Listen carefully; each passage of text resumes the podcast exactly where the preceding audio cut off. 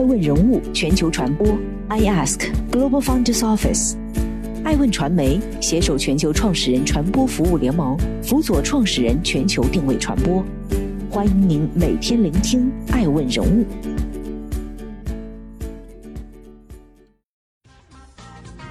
Hello，大家好，欢迎大家的守候。本期播出的爱问人物是刘慧萍。包子第一股，上海滩一代传奇刘慧萍。外国人有卖薯条、卖汉堡，卖成全球连锁；我国人也有卖馒头、卖包子，卖成上市公司。二零二零年十月十二号上午，不是天津狗不理，不是庆丰包子铺。四十三岁的安徽人刘慧萍身着笔挺西装，敲响了上海证券交易所的上市大钟。中饮芭比食品股份有限公司正式登陆 A 股，包子第一股新鲜出笼，大涨百分之四十四，报十八点三二元，总市值四十五亿元。招股书显示，刘慧萍、丁世梅夫妇合计持有芭比食品百分之八十点七六股权。本次上市。芭比食品公开发行六千二百万股股份，发行后总股本为二点八四亿股。上市后，刘慧萍夫妇的持股比被稀释至百分之六十点六四。芭比食品是刘慧萍一手创立，先后使用过上海中影投资管理有限公司、上海中影食品集团有限公司、中影食品科技股份有限公司等。截至二零二零年十月二十一号。芭比食品上市第十天，再度以涨停报收，报三十五点七亿元每股，市盈率七十九点四七，总市值八十八点五六亿，也就意味着，截至十月二十一号，刘慧萍夫妇持股财富为五十三点七亿元。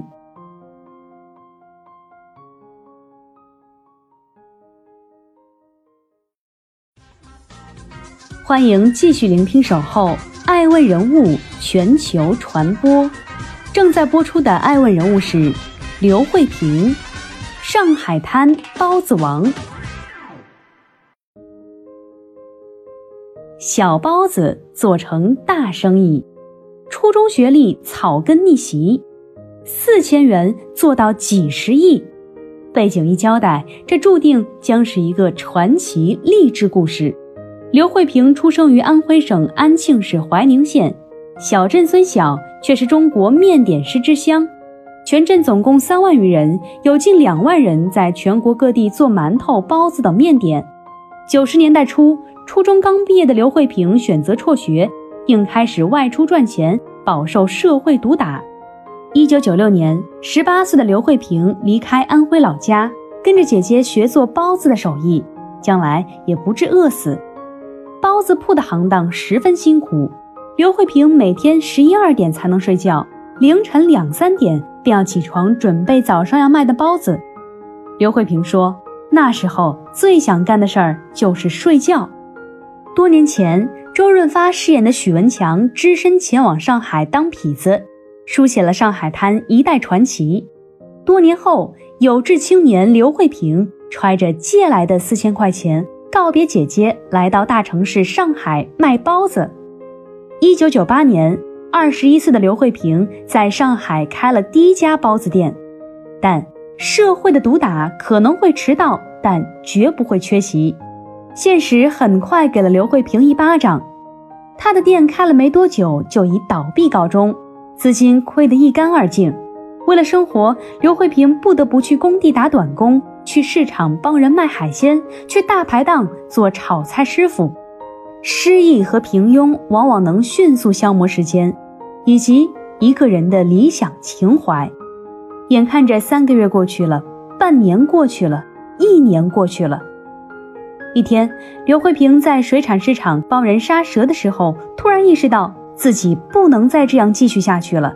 她还是想自己当老板。刘慧萍开始反思总结先前的失败经验，她跑到城隍庙尝遍了上海的特色小吃，又观察了很多包子铺的情况。最终，刘慧萍发现小店便宜却不干净，大店卫生但机器搅拌馅料口感一般。要想成功，包子必须得有因地制宜的口味和略胜一筹的特色。上海有两千五百万人，假如每个人每天早上消费四五块钱，这就是一个巨额生意。二零零一年，刘慧萍卷土重来，她将选址选在黄浦区的繁华地段，刘师傅大包开业了。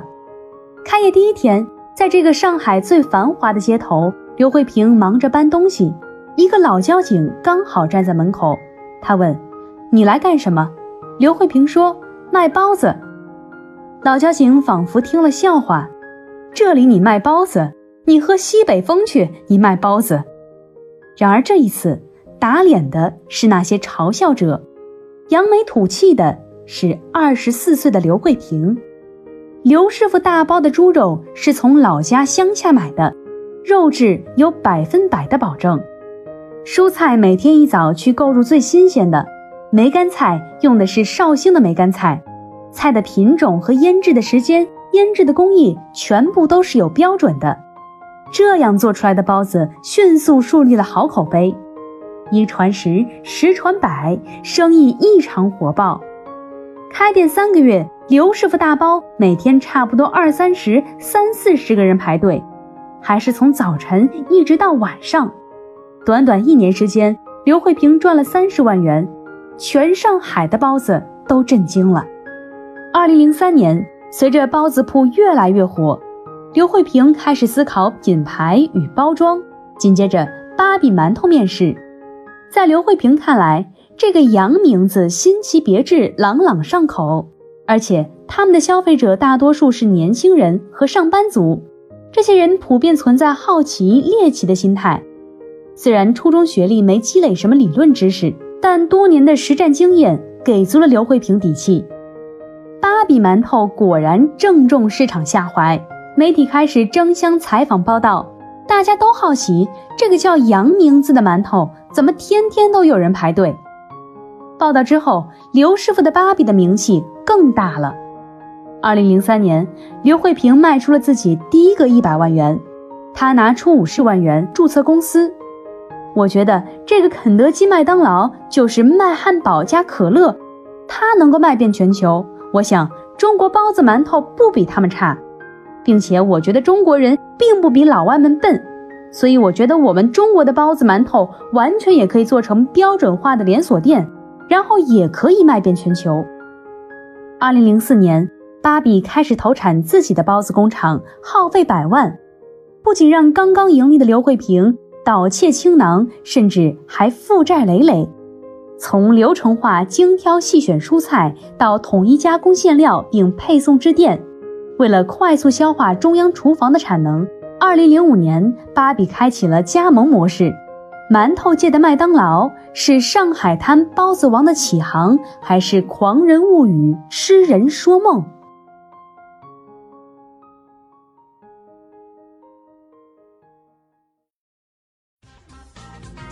欢迎继续聆听《守候》，爱问人物全球传播。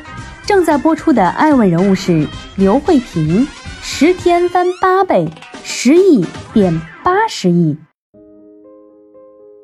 二零零五年，刘慧萍在上海拥有直营店，加盟品牌芭比馒头面世。刘慧萍也就此一朝回到解放前。众人不解，馒头包子本是小本买卖。兴师动众，赌上一切，又是何必？出人意料的是，由于集中生产之后成本下降，二零零五年启动品牌连锁加盟业务，当年即发展五十八家加盟店，数字和规模呈现喜人的增长态势。随着包子生意越做越大，刘慧萍的影响力也在不断扩大。但就在芭比馒头发展蒸蒸日上的时候，新的问题也接踵而至。一天，一个老顾客对刘慧萍说：“过去你家的包子一口就能咬出馅儿来，可现在不行了。”刘慧萍发现，中央只是统一馅料，但这并不能确保质量的标准化。他深知，想要做连锁品牌，如果不能保证所有店的包子质量统一，必然会面临被淘汰的危险。刘慧萍苦思良久，想出了一个对策。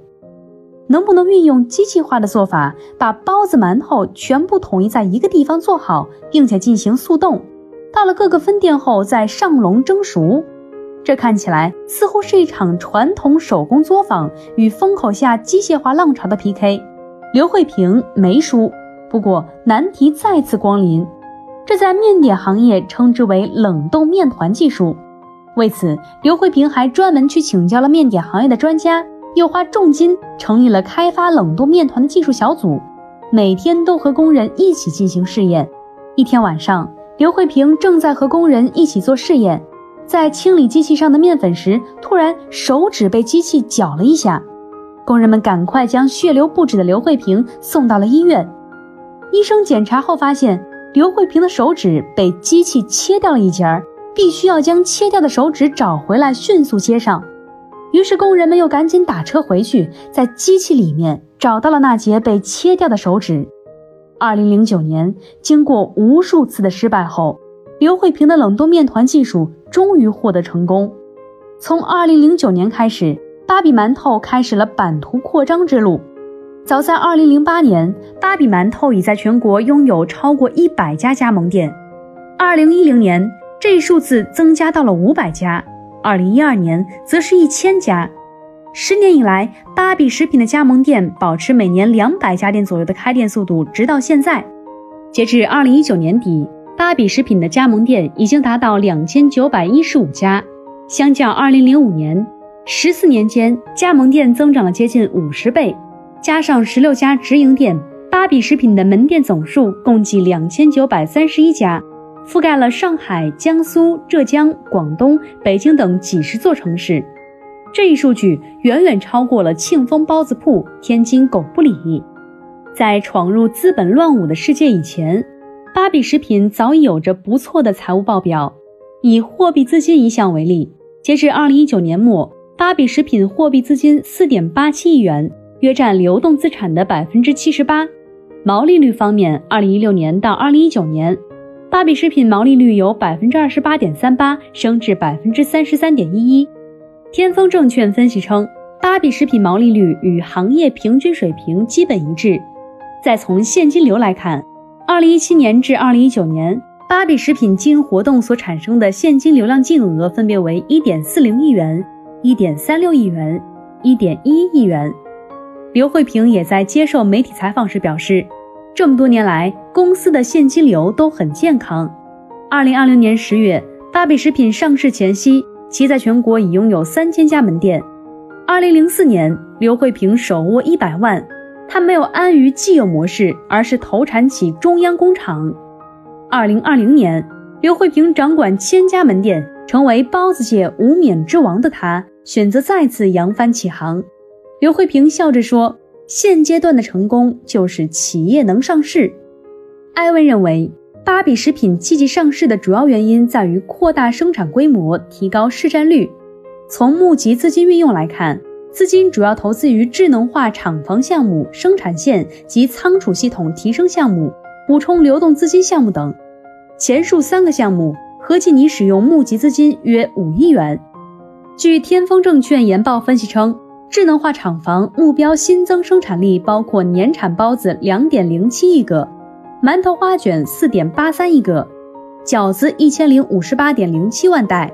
生产线及仓储系统提升项目目标新增限量产能四千四百万吨等。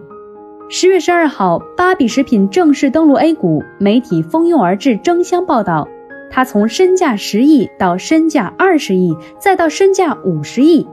十月二十一号，芭比食品上市第十天，中影芭比食品股份有限公司报三十五点七亿元每股，总市值八十八点五六亿。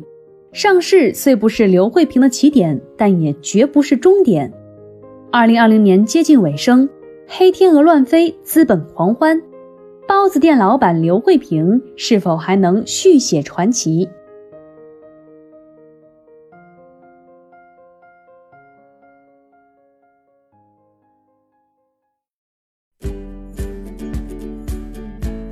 顶级人物，欢迎关注每周六晚十一点海南卫视。同步在学习强国 APP 直播，更多完整内容欢迎关注爱问官网 iask-media.com。更多精彩内容也可以搜索爱问人物抖音号 iaskleaders。爱问人物全球传播，I Ask Global Founders Office。